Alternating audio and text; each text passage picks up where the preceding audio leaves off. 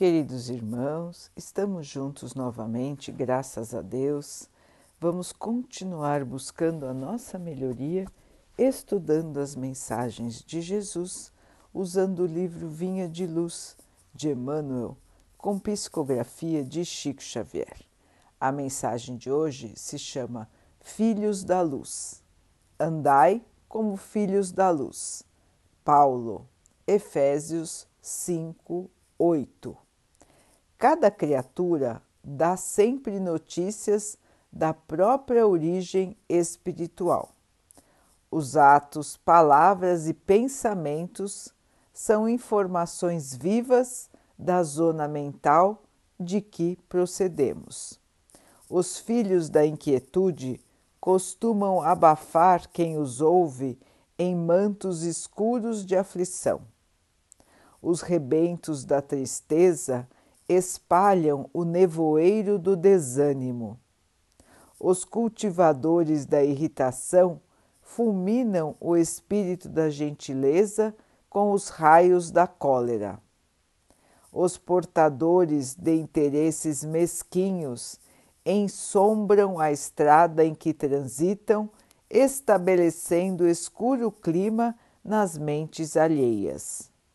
Os corações endurecidos geram nuvens de desconfiança por onde passam. Os afeiçoados à calúnia e à maledicência distribuem venenosos quinhões de trevas com que se improvisam grandes males e grandes crimes. Os cristãos, todavia, são filhos da luz. E a missão da luz é uniforme e clara beneficia a todos sem distinção, não formula exigências para dar, afasta as sombras sem alarde, espalha alegria e revelação crescentes, semeia renovadas esperanças, esclarece, ensina, ampara e irradia-se. Meus irmãos, nós, em nosso dia a dia, estamos conseguindo nos comportar como filhos da luz? Esta é uma pergunta, irmãos, que devemos nos fazer todos os dias. Estou sendo um cristão? Estou seguindo aquele que veio nos mostrar a luz, a luz do mundo? Ou estou me deixando levar por outras forças que desviam o caminho verdadeiro, não só de quem as cultiva, mas também de quem está ao seu redor. É importante, irmãos, que nós sempre estejamos vigilantes para observar nossos pensamentos, sentimentos e atitudes. Emmanuel nos explica que aquilo que domina a nossa mente acaba se exteriorizando, acaba se mostrando em nossas atitudes exteriores e assim nós vamos contaminando o ambiente em que vivemos, o ambiente em que estamos no momento. Portanto, irmãos, uns podem auxiliar ou atrapalhar aqueles que estão ao seu redor. É uma multiplicação de sentimentos, de atitudes, e assim contaminando um, uns aos outros, contaminamos toda uma comunidade, todo um bairro, toda uma cidade, todo um país e todo o nosso mundo. Nós tivemos um exemplo claro disso, irmãos, com um ser minúsculo, um ser invisível aos nossos olhos, que contaminou boa parte do nosso mundo. Imaginem então, irmãos, as forças do pensamento, que não encontram nenhum tipo de barreira. Não existe um aparato capaz, um aparato material capaz de bloquear as forças inferiores, os pensamentos menos dignos. Qual é o único, qual é a única proteção que podemos ter, irmãos, para não nos contaminarmos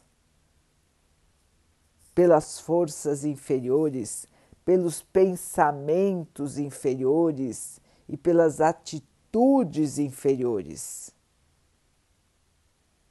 De onde vem a força que pode nos proteger? O próprio Mestre nos ensinou, irmãos, orai e vigiai vigiar nossos pensamentos, sentimentos e atitudes e orar.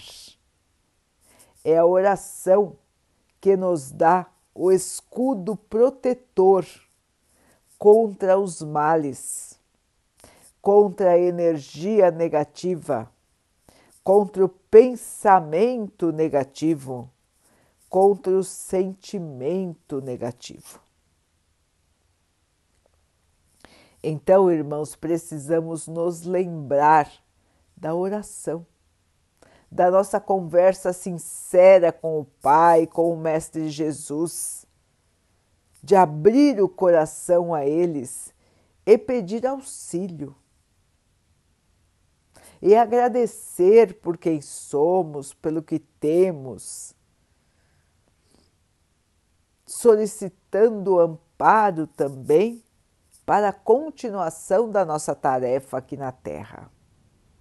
Todos nós temos dificuldades, todos nós passamos por angústia, medo, tristeza, raiva, decepção. São estados comuns a quem está vivendo num planeta de provas e expiações. Não estamos ainda num planeta evoluído. Muito pelo contrário, estamos num planeta onde a maioria, quase que absoluta, dos seus moradores é bastante devedora ainda. Ainda carrega muita inferioridade. E nós precisamos transformar este planeta para que todos nós possamos ser mais felizes também. E a transformação, irmãos, assim como a negatividade, ela também contagia. E a sua força de contágio é muito maior. A luz, o amor, a alegria, a paz precisam se irradiar a todos. Elas precisam ser cultivadas e espalhadas pelo nosso planeta.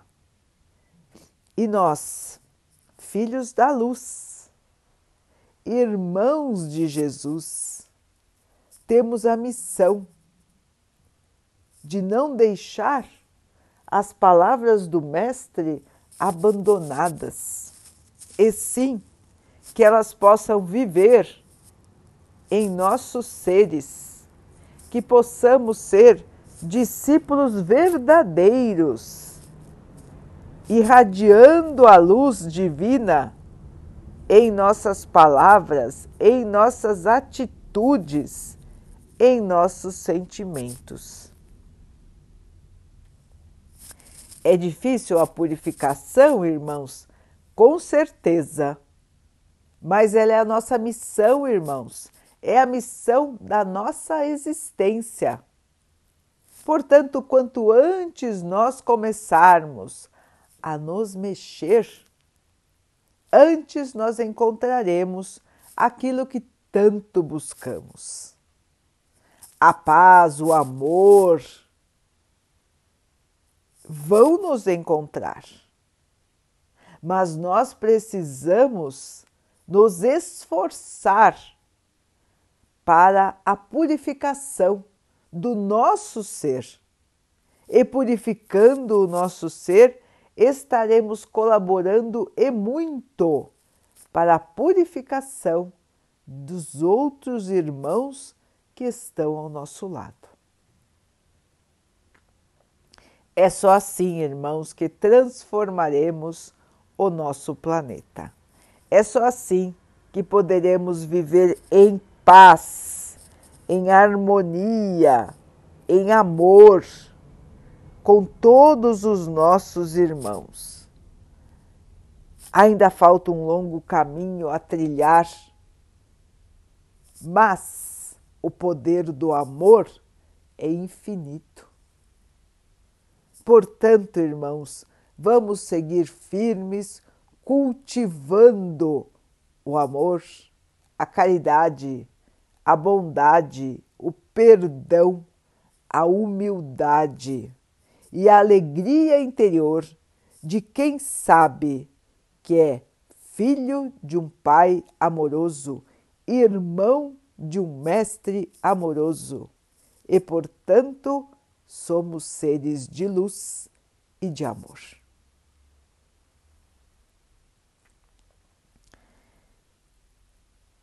Vamos então orar juntos, irmãos, agradecendo ao Pai por tudo que somos, por tudo que temos e por todas as oportunidades que a vida nos traz para que possamos crescer e evoluir.